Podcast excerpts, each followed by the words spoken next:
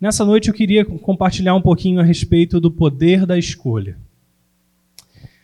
Talvez esse seja um dos maiores dons, uma das coisas mais preciosas que Deus deu para nós. Eu queria estar falando um pouquinho a respeito disso. Quando nós começamos a pensar a respeito do motivo pelo qual nós fomos criados, a primeira coisa que a gente às vezes pensa é naquilo que nós podemos dar para Deus. Mas a realidade é que Deus, sendo um ser totalmente poderoso, suficiente, que sabe todas as coisas, na verdade Deus não precisa de nada. Deus não tem nada que ele esteja em falta. E não há nada que nós, como seres humanos, possamos dar para Deus que o faça ser completo. Ele já é completo em si mesmo. Às vezes, algumas pessoas mencionam, mas será que Deus não estava sozinho e precisava né, de alguma coisa, precisava de outra pessoa? Mas até nisso, a essência de Deus são três pessoas em um. Ele já desfruta de um relacionamento perfeito com o Pai, o Filho e o Espírito Santo. Então a pergunta que na verdade a gente se faz sabendo dessa realidade é: por que, que nós fomos criados? Por qual razão nós fomos criados. Eu quero que você abra sua palavra comigo no livro de Efésios, no capítulo 1, a partir do verso 3.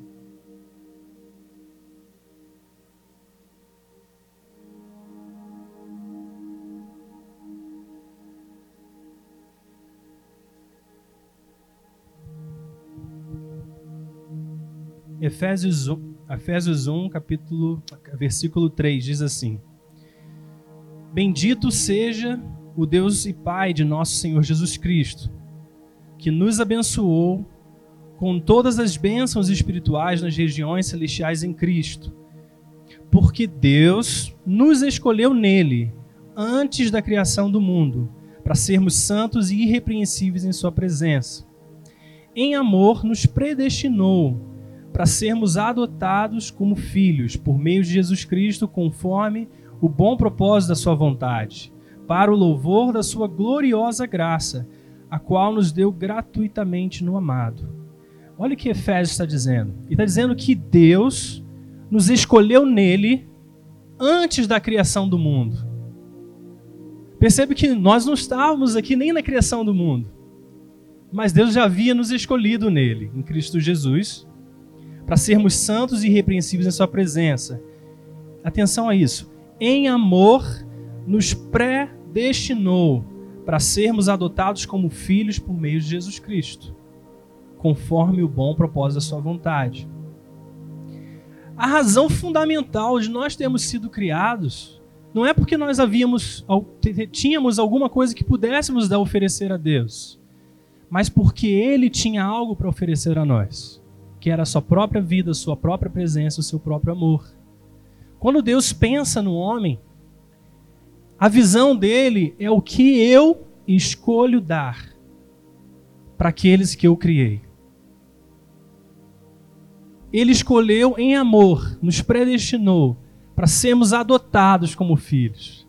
Então a razão pela qual você existe é porque Deus tinha um propósito de te adotar para sua família. Uma família perfeita uma família que não tem erros. E ele simplesmente estava lançando já, né, ao te criar, pensando em te convidar para fazer parte dessa, dessa família. Ele te criou para ser adotado como filho. Por qual razão que Deus faria isso? E o versículo 6 diz: Para o louvor da sua gloriosa graça, a qual nos deu gratuitamente no amado. E sabendo que você foi criado para ser amado, a pergunta que eu te faço: quais são as consequências dessa verdade? O que que muda na sua maneira de ver a si mesmo? Porque sabendo que você, que Deus, quando Ele te criou, Ele não esperava nada, Ele não te criou com uma expectativa de que você desse algo a Ele, mas Ele te criou para te amar. A pergunta que eu te faço é como que você vê a sua vida a partir dessa perspectiva?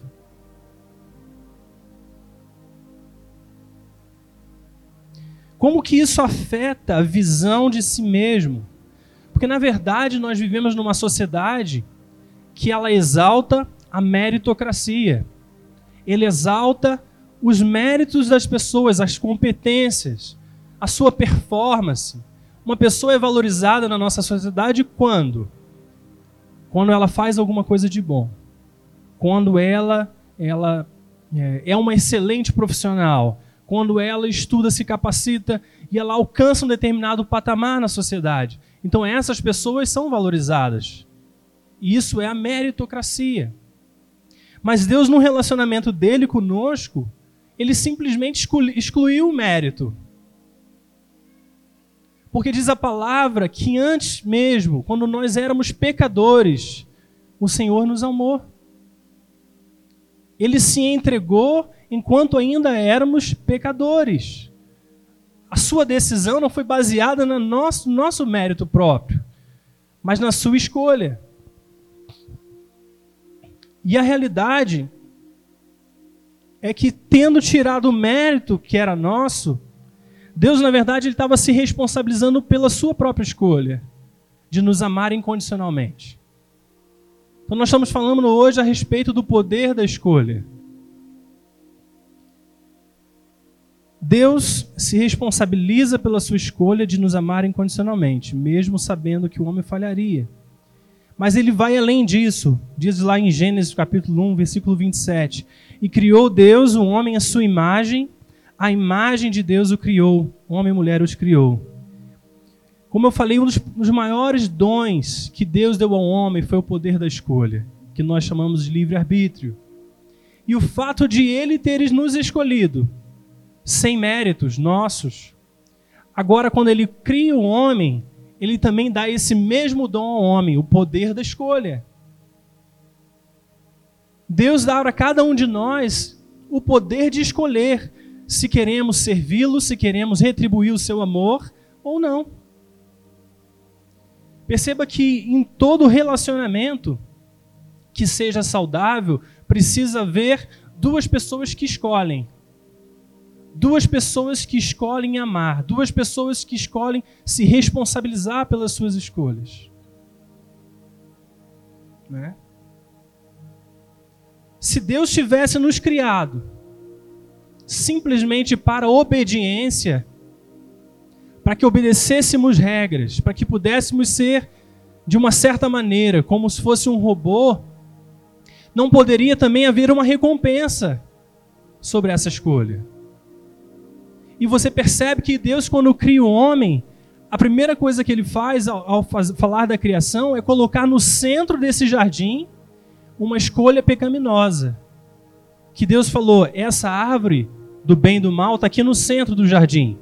Você não coma desse fruto. Se Deus quisesse a nossa plena obediência a parte das nossas escolhas, ele simplesmente teria removido a escolha. Ele poderia pegar aquela árvore e colocar num lugar bem distante. Porque ele teria convicção de que o homem não tomaria essa ação, não escolheria comer daquela árvore. Mas se não há escolha, não pode haver recompensa.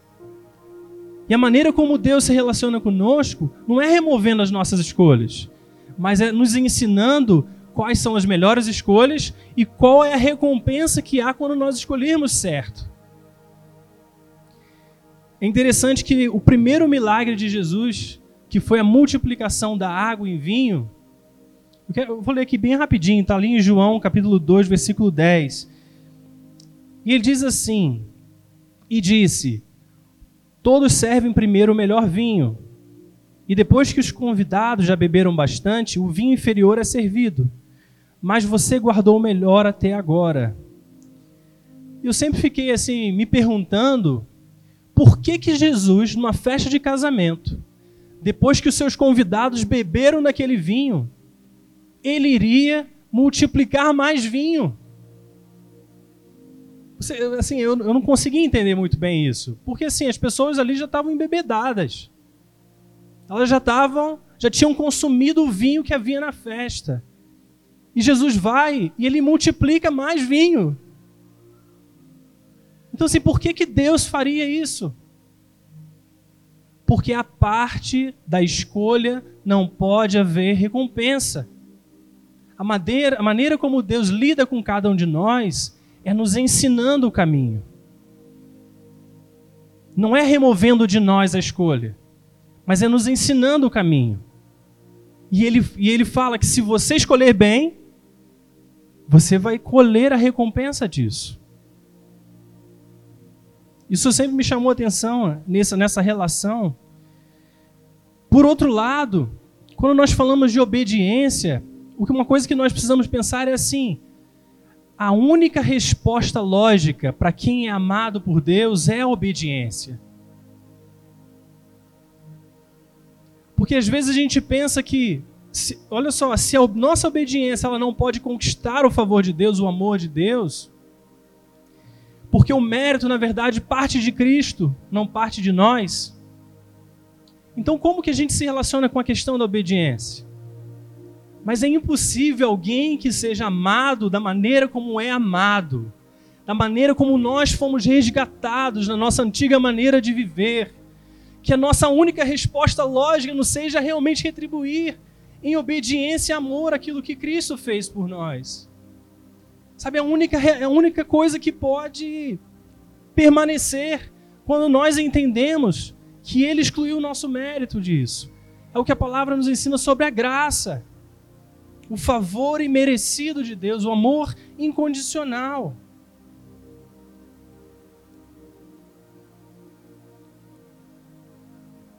E a escolha, ela vai além disso. A palavra de Deus nos mostra que a nossa escolha, ela produz intimidade com Deus. Nós sabemos que a nossa escolha por Cristo, ela trouxe a presença do Espírito Santo sobre nós ele passou a nos fazer de habitação do seu espírito. E Jesus disse assim que as suas ovelhas ouvem a sua voz. E quanto mais nós mais próximos nós nos tornamos e nos achegamos ao Espírito Santo, a comunicação dele conosco também muda. Perceba só, se eu quero me comunicar com alguém que está distante, digamos lá, o pessoal lá atrás, né, da última fileira ali, né? Se eu estou me comunicando com eles, o que, que eu preciso fazer? Eu preciso falar com uma voz mais alta, não é verdade? Eu preciso falar, ei, vocês estão me ouvindo aí? Né? Meu nome é Tiago, tá tudo bem com você? Existe uma distância que nos separa. Mas o fato de nós termos uma escolha abre também a possibilidade de nós escolhermos nos relacionar com Deus, de nos aproximarmos Deus, de Deus. E a maneira como nós nos aproximamos de Deus, a linguagem com qual ele fala conosco, ela também muda. Porque se eu for agora conversar aqui com a Flávia, que está mais próxima de mim, eu não vou mais gritar, certo? Eu vou simplesmente me comunicar com ela de uma maneira mais branda. E a maneira como eu progrido na minha intimidade com Deus, eu começo a sussurrar. Porque agora Deus ele está mais próximo do que ele nunca esteve. E é interessante que a palavra de Deus nos ensina que, ali, por exemplo, quando ele fala no Salmo 32, no versículo 8, ele diz assim: Instruir-te-ei e te ensinarei o caminho que deves seguir. Guiar-te-ei com os meus olhos. Eu não sei se você já, provavelmente você que é casado já teve essa experiência, né? De alguns momentos você está conversando com, no meio de um grupo e você com a sua esposa, vocês trocam um olhar, né? E você sabe exatamente o que a sua esposa está pensando, o que o seu marido está pensando. Isso é o que? É uma expressão de intimidade. Porque se você só consegue entender o que o outro está pensando através do olhar, quando você se desenvolve intimidade. E aqui o Senhor está falando para Davi, né, nesse salmo, que ele vai te instruir, ensinar o caminho que deve seguir e te guiar com os meus olhos. Então, à medida que a gente progride nessa intimidade, que a gente se escolhe, escolhe se relacionar com a pessoa de Deus, com a pessoa do Espírito Santo, a linguagem muda.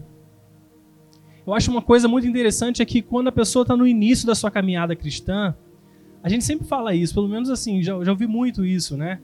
De que a pessoa começa a ter assim, experiências com Deus que ela nunca, nunca imaginou que seria possível.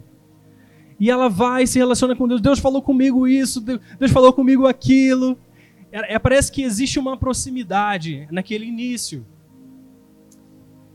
E depois de um tempo, a pessoa ela começa a ter um pouco de dificuldade de assim, de será, que, que Deus está falando comigo? Como que Deus como que Deus ele quer que eu haja nesse determinado, nessa determinada situação?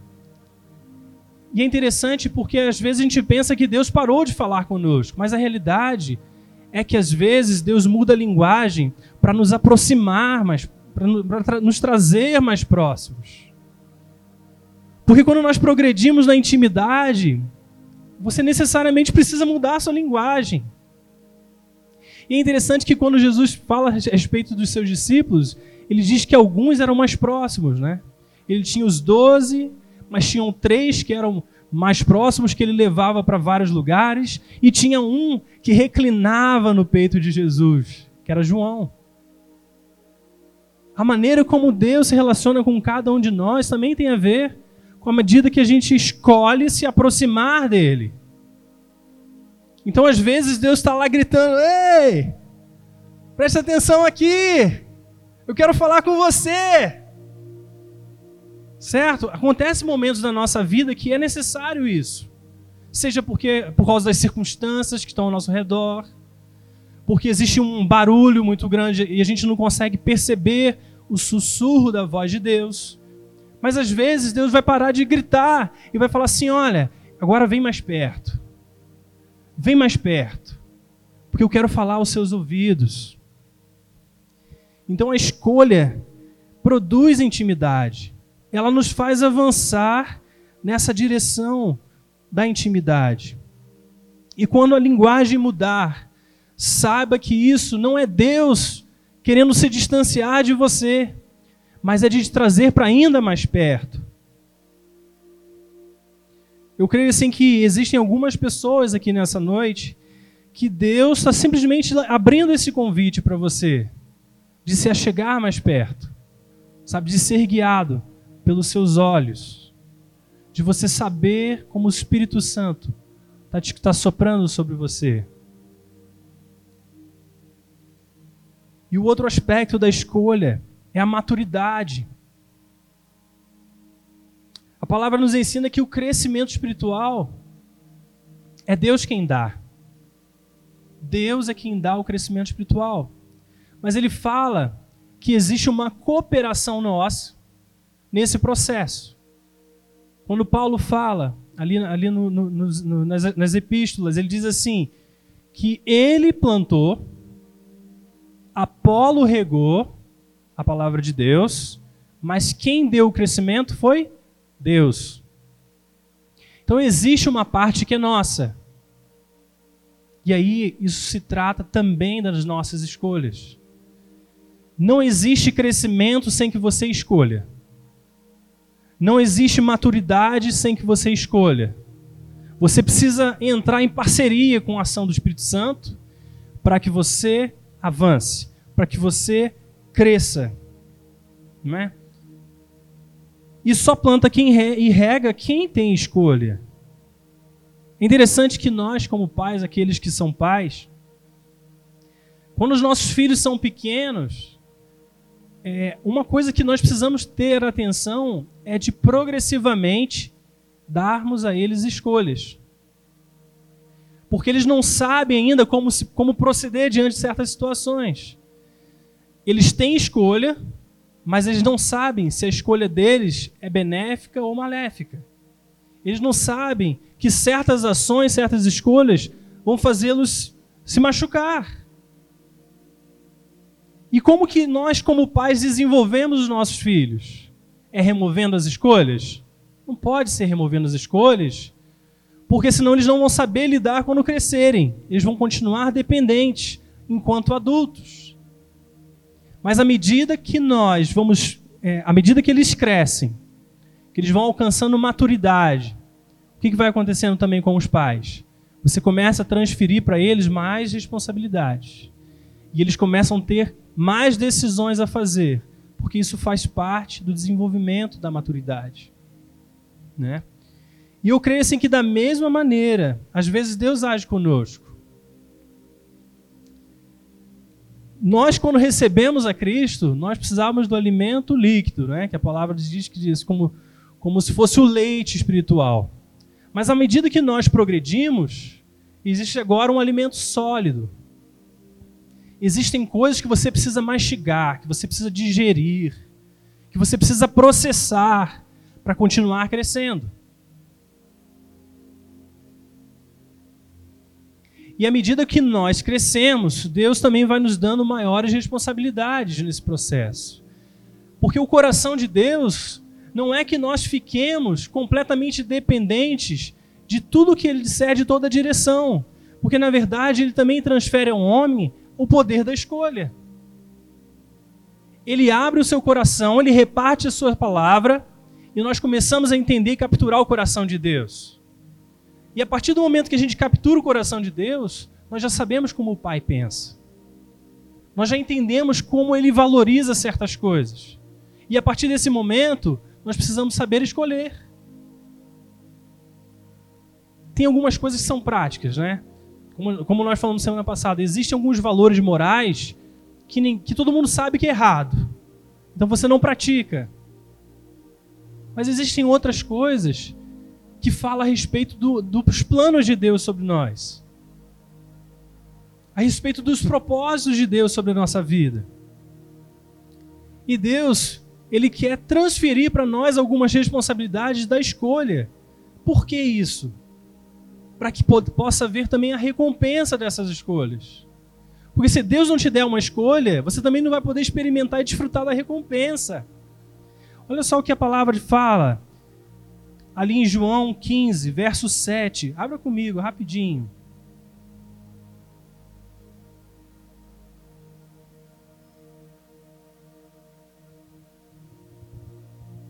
no Evangelho de João, capítulo 15, no verso 7.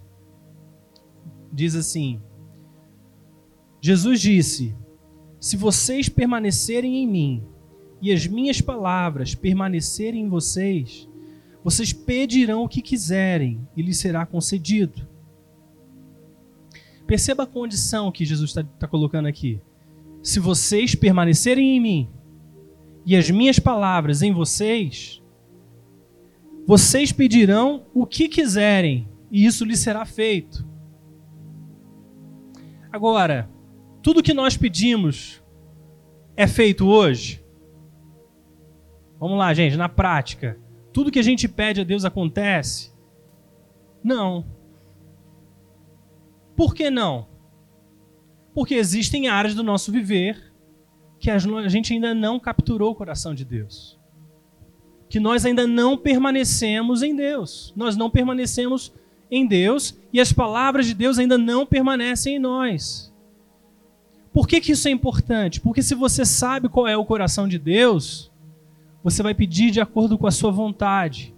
E quando você pedir de acordo com a sua vontade, ele vai fazer aquilo que ele, ele deseja.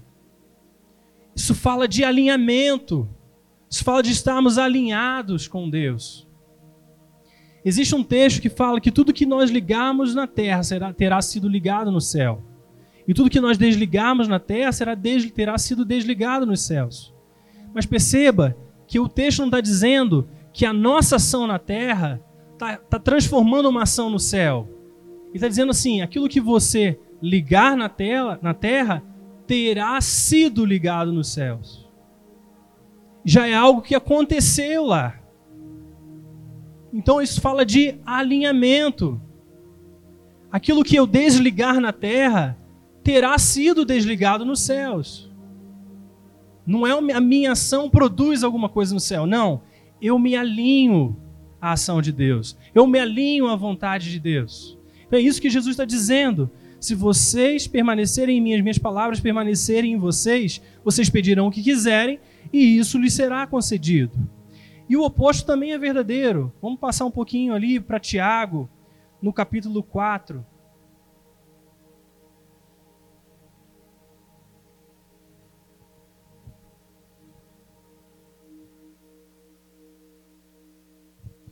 Tiago capítulo 4, verso 2 e 3 diz assim: Vocês cobiçam coisas e não as têm. Vocês matam, invejam, mas não conseguem obter o que desejam. Vocês vivem a lutar e fazem guerras. Não têm porque não pedem. E quando pedem, não recebem, pois pedem por motivos errados, para gastar nos seus prazeres. Então, se ao mesmo tempo, nós estamos falando aqui, Jesus disse: permaneça em mim, as minhas palavras em vocês, vocês pedirão o que quiserem e isso lhes será concedido. Do outro lado, ele está dizendo que, primeiro, não pedimos. Muitas vezes não pedimos. E quando às vezes pedimos, pedimos pelos motivos errados para esbanjar nos nossos prazeres. Então, essas coisas vocês não recebem. Então isso fala de alinhamento. E a escolha, a nossa escolha de interagir com o Senhor, vai produzir a maturidade, vai produzir esse relacionamento de intimidade, vai produzir esse permanecer em Deus e as suas palavras em nós. E aí sim, aquilo que nós pedimos terá sido concedido. E eu também sinto assim que existem respostas que você busca de Deus hoje, que Ele simplesmente está dizendo para você: eu confio em você para tomar essas escolhas. Porque às vezes nós esperamos que Deus dê tudo mastigadinho para nós. Que Deus dê exatamente todos os detalhes, todo, tudo aquilo perfeito, o plano perfeito, para que a gente não cometa nenhum erro. Às vezes até uma preocupação, um zelo de assim de não desagradar a Deus, de não fazer algo que, que possa entristecê-lo. Só que à medida como você cresce, Deus vai confiar a você mais e mais coisas. Porque da mesma forma como ele te escolheu em amor para repartir o seu amor, ele também quer que você escolha. Ele também transfere para você o poder da escolha. Da mesma forma como minhas filhas são pequenas e elas não sabem ainda escolher certas coisas, mas ainda assim eu dou para elas as opções que elas têm condição de escolher. Quando elas crescerem, elas vão tomar essas decisões por si só. Elas não vão ter o papai ali toda hora. Oh, você tem que fazer desse jeito, você tem que fazer daquela forma, não faça isso, não faça aquilo. Porque o período que às vezes nós estamos vivendo de maturidade, ele já é um período mais na frente onde você já cresceu, onde você já tem maturidade para ter certas responsabilidades. E Deus vai falar assim: olha, filho, filha, eu confio em você para tomar essa decisão. Eu creio que você está capacitado a fazer isso. Você já tem a minha palavra, a minha palavra permanece em você. Então agora é sua vez de escolher. E nesse processo, se você estiver escolhendo errado por alguma razão, o Espírito Santo não vai ter problema nenhum em chegar e falar assim: olha, isso aqui não está legal. Isso aqui não, não é bem isso aqui, não. Você, você errou o alvo aqui. Às vezes nós temos mais preocupação de errarmos o caminho do que confiar em Deus que Deus vai nos conduzir pelo caminho correto. Nós achamos que a gente tem maior capacidade de errar o alvo do que de Deus nos conduzir até o alvo.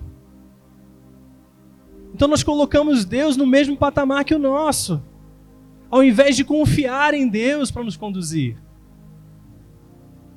E quando nós falamos, acho que foi no primeiro, segundo culto, a respeito de como Deus redime as nossas escolhas. Porque às vezes é, nós tomamos certas decisões que não são as melhores. Lembra que eu falei que, que se for necessário, vai ser acionado na sua vida, o GPS, recalculando rota. Porque se você errar, existe conserto. Mas o que o mais importante nesse processo é estar sensível à voz de Deus. É tomar as suas ações, tomar as suas decisões, porque Deus te deu essa, essa escolha, porque Deus confia em você, mas também está sensível porque se for preciso redirecionar o caminho, de redirecione. Você não vai ser desqualificado por causa disso. coração de Deus não é o de afastar. Às vezes a gente corre de Deus por causa das nossas más escolhas. Mas na realidade nós precisamos correr para Deus. Nós precisamos correr atrás de Deus. Porque Ele é um bom Pai. Ele é um bom Pai.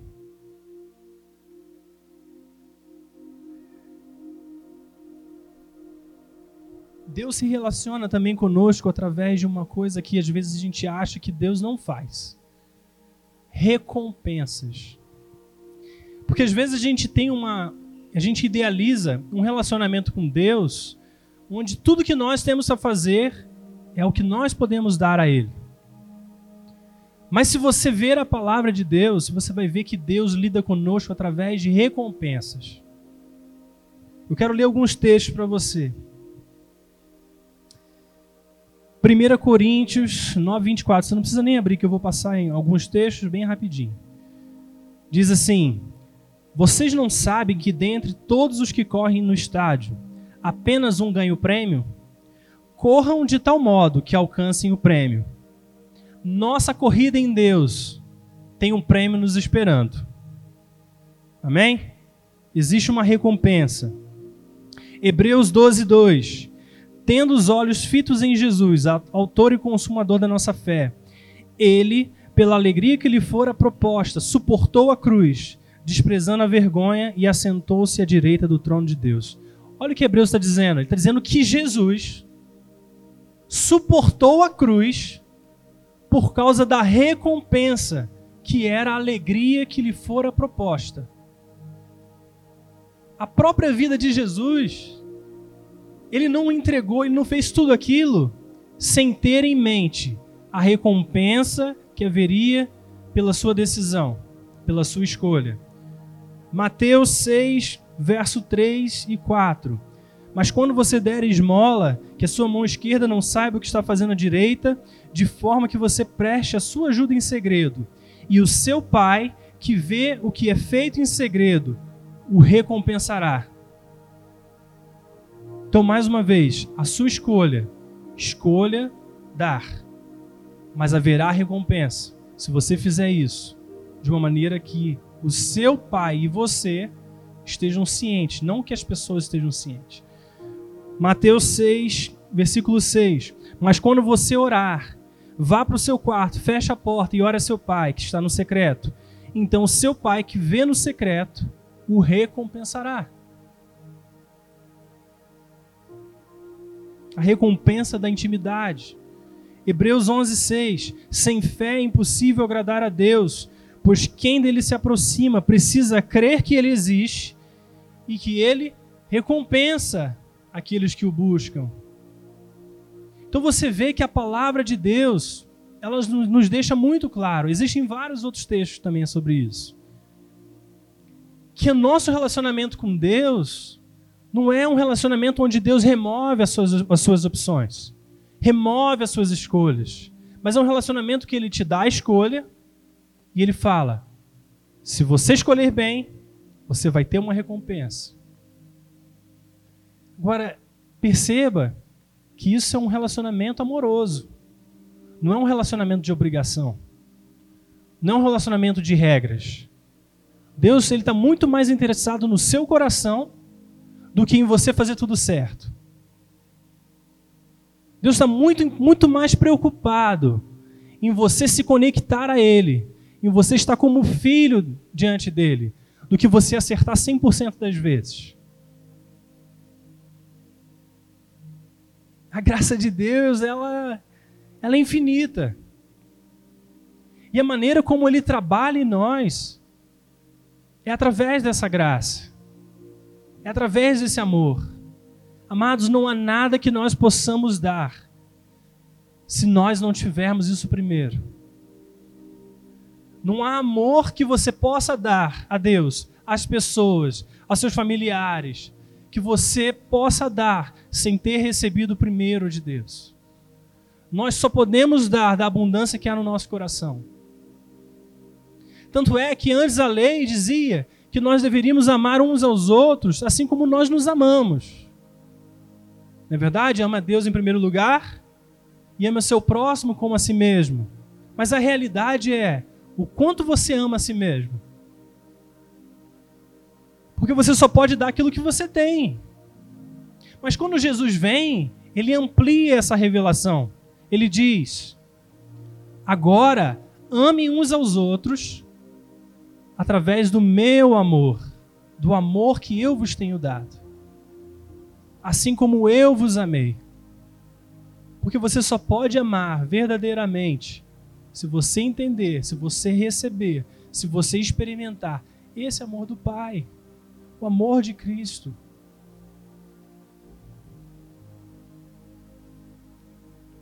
Se não há escolha, não pode haver recompensa. E agora, de forma bem prática, né? como que nós usamos a escolha em relação a Deus no nosso dia a dia? Alguma, eu só quero ler algumas instruções bem simples. Primeiro, nós não transferimos para Deus a responsabilidade por viver as nossas vidas.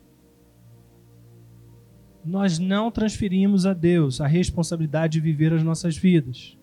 Por decidirmos como vamos andar, pelas coisas que acontecem ao nosso redor, nós não transferimos para Deus a responsabilidade. Nós simplesmente entendemos que ele nos deu a escolha. Ele não nos deu só escolha, ele nos deu o seu espírito. Ele disse assim: que até o final dos séculos, a consumação dos séculos, ele estaria conosco. Ele não nos abandonaria. Você não está sozinho. Mas ainda assim é a sua escolha. Às vezes a gente tenta transferir para Deus as nossas escolhas, porque a gente tem medo das consequências. Ou então, quando a gente toma uma decisão errada, às vezes nós dizemos assim: tá vendo? Deus, Deus me fez entrar nessa. Deus me fez isso, me fez aquilo. Não. Nós escolhemos fazer isso. Nós escolhemos fazer aquilo. A liberdade de escolha que nos foi dada, ela é pessoal, mas ela não é centrada em nós.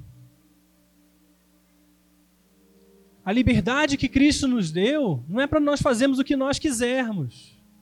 O poder da nossa escolha não é para a gente fazer simplesmente o que eu quero, mas é fazer aquilo que eu devo. Então, assim, a gente pensa, não, eu sou livre em Cristo, aleluia, né? Só que a sua liberdade não é para você fazer viver sua vida inconsequentemente, irresponsavelmente ela não é focada em você, nas coisas que você quer, nas coisas que você quer viver. Ela é focada em Deus, é focada em servir ao próximo. Tanto é quando você lê Romanos 12, 1, e diz que nos foi dada essa liberdade para que a gente possa se apresentar a Deus como um sacrifício aceitável, santo e pronto a servir. Então nossa liberdade ela é para servir a Deus ela é para responder a Deus. E a liberdade, a responsabilidade, elas são inseparáveis. E aí entra o poder da escolha. Porque a palavra de Deus fala dois aspectos a respeito do Espírito Santo. O primeiro são os dons, os dons do Espírito. E ele disse que esses dons do Espírito, eles são um presente de Deus para nós. Não existe nada que você faça que te qualifique a receber dons. Ou seja, a presença, o poder de Deus manifesto, ela não é dependente do seu caráter. Não é dependente de quantos anos de vida cristã você tem. Não é dependente daquilo que você faz de bom ou não faz de bom. Ela simplesmente é um presente de Deus. E quem pede, recebe. É simplesmente assim. Porém, outra faceta do Espírito são os frutos. E os frutos, eles não são um presente. Você não pede a Deus, Deus me dá mais caráter. Você não fala assim, Deus me faz não roubar, me faz não adulterar, não me, me faz não cometer isso, não me faz não fazer aquilo. Porque isso é desenvolvido. É um processo. Eu não, eu não posso orar por você e você vai receber um aspecto do caráter. Você vai ser mais bom, você vai ser mais manso, você vai ser mais paciente se orar por você. Se orar por você, talvez você receba um nome da profecia, porque é um presente. Mas se orar por você, você não vai receber mais caráter. Isso é o processo de Deus. O fruto do Espírito, ele é gerado e desenvolvido em nós à medida que nós escolhemos. Então, para a maneira como Deus desenvolve você nos frutos, é através do relacionamento. É através da sua escolha, se submeter aos processos. É através de, dos momentos que Deus te coloca em certas situações, justamente para você escolher bem. E às vezes você não escolhe bem. E Deus pega essas situações e fala assim: olha, realmente você não conseguiu ainda acertar. Mas vem cá, vamos caminhar junto. Vamos andar. Porque a próxima vez você vai conseguir. É o processo de Deus. Então a liberdade ou o poder da escolha e responsabilidade elas são inseparáveis. E dentre esses frutos do espírito existe um que é o domínio próprio. Eu fico me perguntando assim, por que que Deus te deu o domínio próprio? Ou desenvolve na sua vida o domínio próprio? Tem tudo a ver com a escolha. Porque às vezes a gente passa por certas circunstâncias e a gente não escolhe nessas circunstâncias. A gente reage a elas. Às vezes no relacionamento familiar, às vezes no relacionamento é, dentro, do, dentro do trabalho. Às vezes alguém fala uma palavra um pouco atravessada para você e ao invés de você conseguir responder aquilo e escolher como você vai responder, você simplesmente reage àquilo. Você se defende, você fala também uma palavra atravessada. E o Espírito Santo, ele está falando assim: olha, eu quero te desenvolver, quero desenvolver o fruto do domínio próprio em você. Para que quando alguém falar uma palavra atravessada, quando alguém fizer alguma coisa contra você, você responda, você não reaja. Mas se você não tiver a oportunidade de se desenvolver nisso, você nunca vai acertar. E é por isso que é tão importante esse aspecto da natureza de Deus, de te conceder a escolha. Deus ele já te escolheu, mas agora é o nosso momento de escolhê-lo. Sabe, querido, a gente às vezes vive um, um estilo de vida que a gente atribui a Deus tudo que não dá certo. Tudo que não está muito bom. Às vezes a gente atribui a Deus isso. Porque eu não tive a oportunidade, porque tal coisa não aconteceu na minha vida, porque se tal coisa fosse diferente, então eu, eu teria acertado se aquela pessoa não fizesse aquilo comigo, então eu conseguiria acertar. E a gente acaba se tornando vítima das situações. A gente acaba transferindo para as pessoas a responsabilidade de viver a nossa vida. E ao invés de nos posicionarmos entendendo que nós podemos escolher acertar, nós passamos a viver transferindo para as pessoas a razão e o motivo dos nossos fracassos. Mas ao mesmo tempo que quando nós entendemos que Deus nos concedeu isso, que da mesma forma como Ele escolheu nos amar e derramar o seu amor por nós, e, e Ele está arcando com todas as consequências dessa escolha, porque muitas pessoas não se voltarão para Deus. Da mesma forma, Ele também nos dá a escolha. Escolha bem. Deuteronômio, fala: Isso eu coloco diante de ti a benção, a maldição. Escolha, pois, a bênção. Jeremias também fala isso. Eu coloco diante de você o caminho da vida, o caminho da morte. Escolha a vida. Porque se não houver escolha, não pode haver recompensa. Se não houver escolha, não pode haver recompensa. Amém. Eu queria que você se levantasse.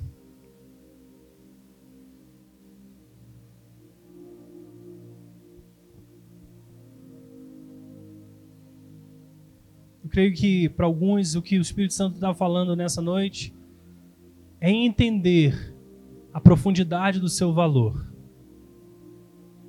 É entender que Deus te criou não pelo que você poderia oferecer para Ele, mas porque Ele te escolheu para compartilhar do seu amor sobre a sua vida. E da mesma forma, Ele está te dando de volta a graça, a autoridade de escolher e tomar as decisões, se responsabilizar pelas suas escolhas e correr atrás daquilo que Ele tem para sua vida, sabe, correr a corrida, sabendo que há um prêmio no final dessa corrida e sabendo também que Ele não vai te abandonar e Ele não vai te desamparar e em cada momento Ele vai estar com você em toda essa caminhada, em toda essa jornada. E para alguns precisam entender nessa noite que existe uma escolha para andar em intimidade. Talvez você tenha, esteja vivendo onde Deus está lá no final e você está aqui. Mas existe um convite para você se achegar perto e começar a ouvir a voz de Deus intimamente. E para outros precisam entender que Deus confia em você, que Deus confia em você para tomar suas escolhas, suas decisões. Que Deus olha para você com aprovação. Que Deus não olha e te desqualifica, mas Ele te olha e te qualifica. Feche seus olhos, vamos orar.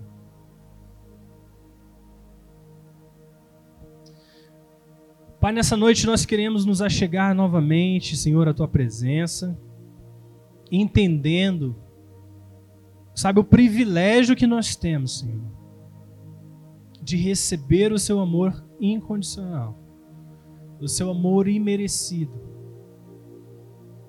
Tua palavra fala que nós te amamos, porque o Senhor nos amou primeiro. O que nós podemos fazer, Senhor, é retribuir a Ti, Senhor, o Teu amor. É responder, escolher responder ao Seu amor. Dizer sim para Ti, Senhor, todos os dias da nossa vida. Te valorizar como o Senhor nos valoriza.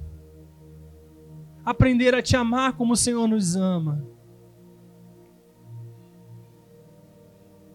Nos voltar para Ti da mesma maneira como os seus olhos estão postos sobre nós.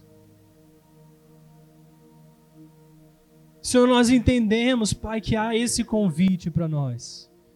Senhor, nós queremos dizer sim a esse convite. Nós queremos dizer sim, Senhor. Eu quero ir atrás de Ti. Sim, Senhor, eu quero Te buscar. Sim, Senhor, eu quero Te escolher.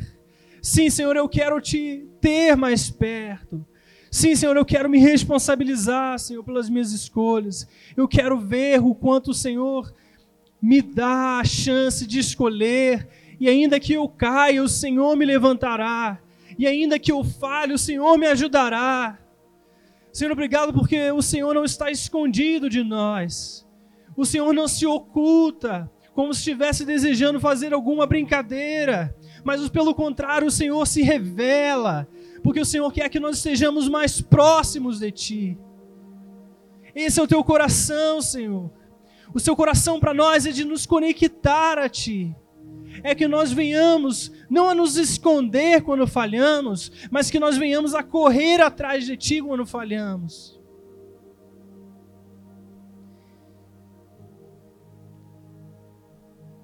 Senhor, às vezes nós olhamos para uma criança e a criança tem medo do escuro. Mas às vezes, quando nós crescemos, nós passamos a ter medo da luz.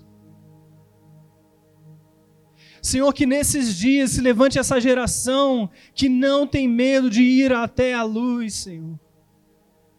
Que não tem medo, Senhor, de buscar estar na luz que é Cristo. De deixar o Senhor iluminar cada área do nosso viver de deixar o Senhor expor todo o nosso coração e trazer o calor que a sua luz traz, e trazer a vida que a sua, que a sua presença traz, e transformar os nossos corações da maneira que só o Senhor pode transformar. Por isso, Espírito Santo, nesses dias eu peço, Senhor, que sobre cada um nessa noite, o Senhor encoraje, Senhor. O Senhor empodere, Senhor. O Senhor derrame do teu espírito faça-os cheios do teu espírito, para que eles possam dizer sim para ti, Senhor, em todos os momentos. Pai, eu quero abençoar os seus filhos nessa noite, no nome de Jesus. Declarar, Senhor, que aquilo que há de vir é muito melhor do que o que passou, que as melhores coisas a serem experimentadas estão adiante de nós, que existe, Senhor, uma promessa sobre as nossas vidas e que nós vamos alcançar essas promessas não por causa das nossas capacidades e qualificações, mas por causa do seu comprometimento em nos conduzir a esse destino, a esse propósito, Senhor. E nós dizemos sim para Ti nessa noite. Sim para Ti nessa noite, Espírito Santo. Vem sobre o coração de cada um de nós. Liberta, Senhor, de toda mentira de toda a mente, Senhor, de toda palavra enganosa que foi falada ao coração dos seus filhos e que eles abrigaram essas palavras. Senhor, que essas mentiras sejam destruídas e que a luz, a verdade da Sua palavra possa entrar e reformar os pensamentos e destruir as fortalezas para que eles creiam conforme a realidade da Sua palavra. Pai, nós te amamos, Senhor. Nós simplesmente dizemos que te amamos, Senhor. E que te queremos e queremos estar contigo, Senhor, todos os dias da nossa vida. Em nome de Jesus, Pai, nós oramos, Senhor, e te agradecemos. Amém.